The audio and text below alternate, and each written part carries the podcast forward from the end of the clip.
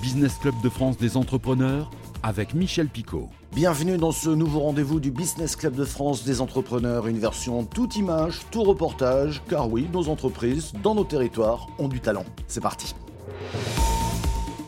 Et nous allons en Bretagne, à Plouguer-Nevel. C'est dans les Côtes d'Armor où un jeune couple, Erel Dargonne et Camille Roux, ont décidé de devenir paysans et boulangers. Un reportage de TBO.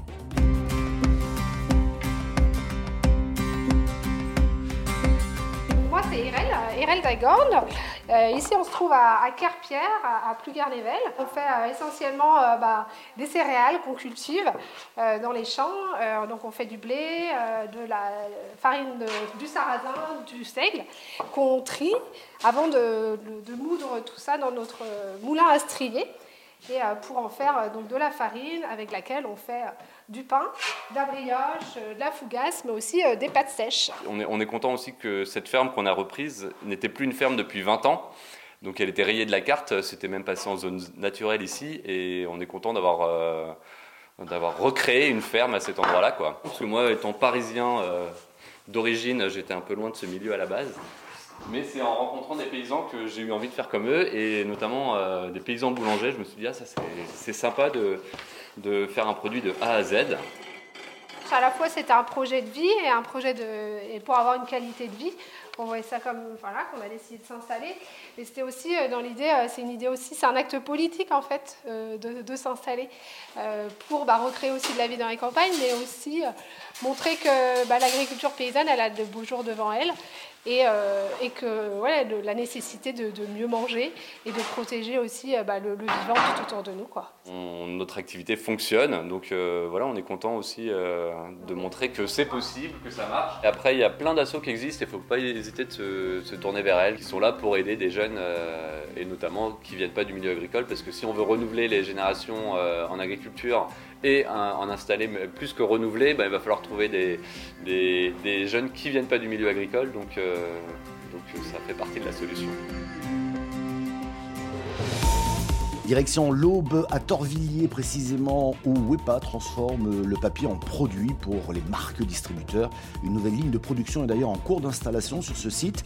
Elle devrait permettre la production des rouleaux de type Big Roll à destination des particuliers. Jusqu'à présent, ils étaient importés depuis d'autres sites de ce groupe toujours familial. Un reportage de Canal 32.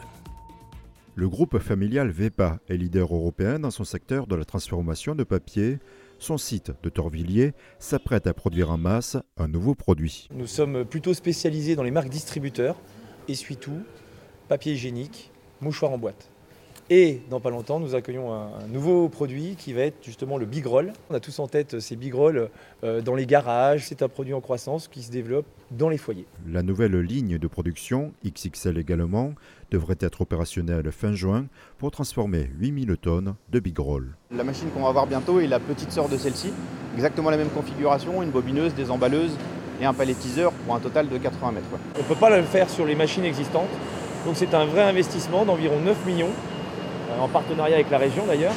Les produits euh, qui sont fabriqués pour le marché français sont aujourd'hui faits en partie en Italie, en partie en Pologne. L'idée est bien de rapatrier euh, ces produits en, France sur le, site de Torville. Parce que bah, faire venir des productions d'aussi loin n'a aucun intérêt au jour d'aujourd'hui. Et puis parce qu'on a aussi des ambitions pour le groupe hein, de réduire notre empreinte carbone. Nous avons investi en 2019 sur une usine qui fait du papier recyclé. Et en fabriquant en France, nous pourrons aussi apposer le label Origine France Garantie pour ses 240 salariés, l'usine compte sur le bassin au bois. Si ce site existe depuis 1999, VEPA a repris l'activité en 2015. Depuis, l'ambition vise à doubler le volume de production pour atteindre 65 000 tonnes par an. Si 25 personnes seront affectées à la nouvelle ligne, ici VEPA affiche ses besoins en recrutement. On a constitué toute une équipe qui est dédiée au démarrage de cette nouvelle ligne. Et puis en parallèle, on a des recrutements qui sont, euh, qui sont engagés sur différents profils. On a des besoins permanents euh, liés à l'augmentation de la production. Sur l'exercice 2021, on a eu le plaisir d'accueillir une vingtaine de, de nouveaux collaborateurs également. Sur l'exercice 2022, le site de VEPA reconduit ses opérations de dons lors de la pandémie. Cette fois-ci, elle a pu fournir des palettes pour l'Ukraine et des mouchoirs pour les écoles locales via Business Sud Champagne et Trois Champagne Métropole. Dans l'actualité, Rossignol, l'équipementier sportif isérois, annonce pour 2021-2022 un rebond de 28% de son activité, sans toutefois rattraper totalement la baisse de l'hiver précédent. Le groupe, qui emploie 650 salariés en France, malgré un plan de licenciement il y a quelques années, envisage désormais la relocalisation de la fabrication de 10 000 paires de skis de très haute gamme à Salanches, en Haute-Savoie. Railcoop reporte l'ouverture de la ligne Bordeaux-Lyon par manque de fonds. Prévu en décembre, la coopérative n'a pas encore bouclé son tour de table. Elle a besoin de 30 millions d'euros pour financer la rénovation des rames et l'exploitation de cette ligne fermée depuis 2014, mais elle n'a réuni pour l'heure que 7 millions d'euros. Ils ont osé, nous vous avions présenté il y a quelque temps euh, Fatia et Raybed Tari dans cette émission lors du lancement de leur entreprise Papépi, des biscuits en forme de bille que vous pouvez retrouver de plus en plus dans vos magasins. Eh bien ce couple fait de l'audace leur marque de fabrique et ils en veulent. Et les voici donc, même s'ils n'étaient pas invités, au Palais de l'Élysée pour rencontrer le président Emmanuel Macron. C'était le 1er mai dernier. Regardez, écoutez. Laissez-moi vous présenter la patronne de Papépi. C'est beau de dire ça comme ça. Vous allez bien Vous dites souvent dans vos discours, les entrepreneurs doivent prendre des risques. C'est ce qu'on a fait avec Papépi. On a vendu notre maison pour pouvoir créer notre boîte parce que personne n'y croyait. On l'a fait. On a créé aujourd'hui une entreprise qui est innovante. On signe un CDI par mois Et quand on a voulu lever des fonds, personne, on connaissait personne. On ne connaissait pas de VC ou d'investisseur. J'ai dû me déguiser en chronopost pour aller rencontrer Anthony Bourbon. Après 15 minutes d'échange, il m'a donné 300 000 euros. Aujourd'hui, notre exemple montre que même si on vient du bas et qu'on ne connaît personne, on peut y arriver grâce au travail et à la résilience. La méritocratie, c'est pas un mythe, c'est vraiment quelque chose. Le, French Dream, il existe. Vous voyez ce que je veux dire? Et ça, c'est vos mots, mais ils sont justes. Et là aujourd'hui, on, repartage, on repartage notre réseau. Et Monsieur Lemoine pourra vous le dire parce qu'il en fait partie. Il est juste là. Oui, Monsieur Jean-Baptiste. Jean-Baptiste, tu sais, tu sais ah qu'on bah, repartage notre, notre, notre réseau avec ceux qui en ont besoin. Là, on, est peut-être, on est personne avec Fatia. On n'est pas youtubeur, on n'est pas une licorne, mais on représente une partie des entrepreneurs qui ne sont pas entendus. Est-ce que c'est possible d'avoir un rendez-vous avec vous 20 minutes pour qu'on vous présente tout ce qu'on a relevé sur le terrain, tout ce que les entrepreneurs nous ont on, peut, on compte sur vous pour vous rencontrer et pour, venir vous raconter. Pour avancer. Vous faites après un réseau avec un truc pour développer. J'espère bien. Vous êtes un homme de parole, hein. Je suis un homme de parole.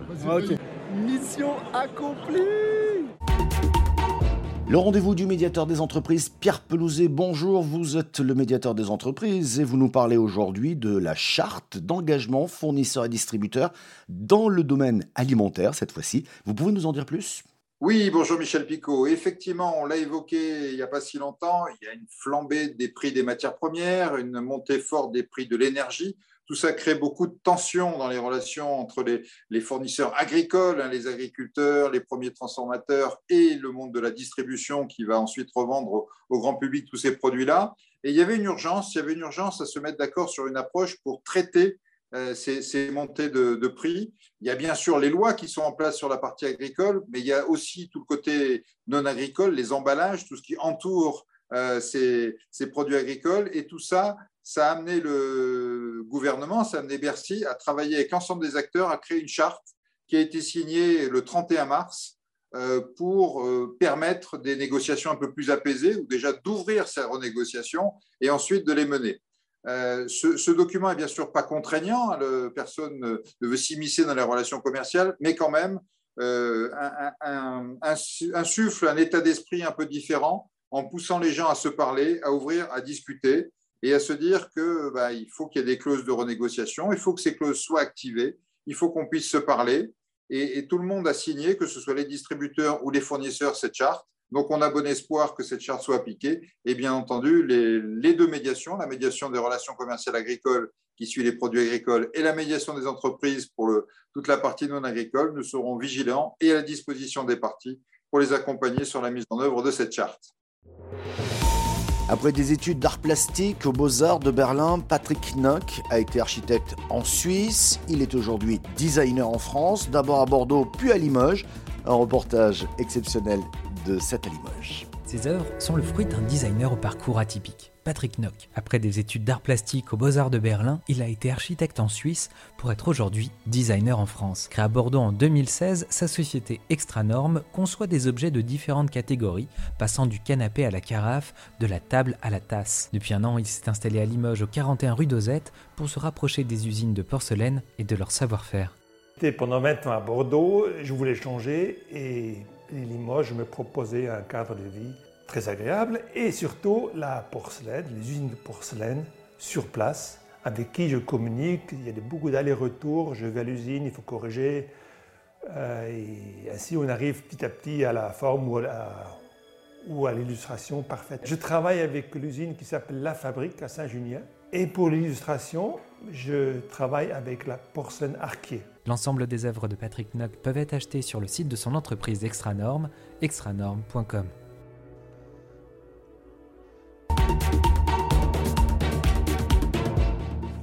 Et puis pour euh, terminer, portrait d'entrepreneur créateur accompagné par le réseau BGE. Cette semaine, nous partons dans le Vaucluse, c'est en Provence, pour rencontrer Angélique Lecomte. Elle a créé les monocyclettes. Allez, direction la Bastide des Jourdans, c'est dans le Vaucluse.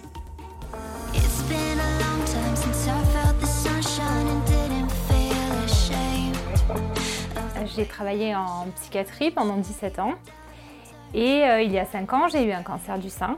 Et j'ai arrêté ma carrière à ce moment-là. Euh, après euh, l'ablation du sein, moi j'ai fait le choix de, ne pas faire de reconstruction chirurgicale. Et c'est vrai qu'à ce moment-là, j'ai été confrontée à des difficultés pour, pour m'habiller. Et je me suis dit, bah, il faut absolument repenser les choses, il faut, il faut pouvoir proposer des choses qui soient plus adaptées, plus adaptables euh, et, plus dans l'air du temps aussi.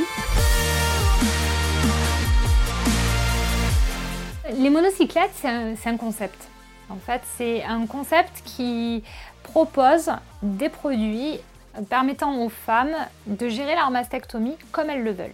Donc les produits, ça va être les tatouages éphémères, la lingerie et les vêtements. C'est trois produits qui sont complémentaires. Aujourd'hui, les monocyclettes vendent essentiellement sur Internet. Et hum, là, dans les mois qui arrivent, on va commencer à distribuer. Je suis convaincue que quand on veut, on peut. Et que malgré les difficultés, il y a toujours des solutions. Je, vis une expérience extraordinaire qui m'enrichit, euh, qui m'apporte euh, énormément. Donc, euh, je ne je regrette rien. Merci de nous avoir euh, suivis. Cette émission est disponible, bien entendu, sur le site de votre télévision locale. Elle est également disponible en audio podcast ou encore à la radio. Merci de votre fidélité. À la semaine prochaine.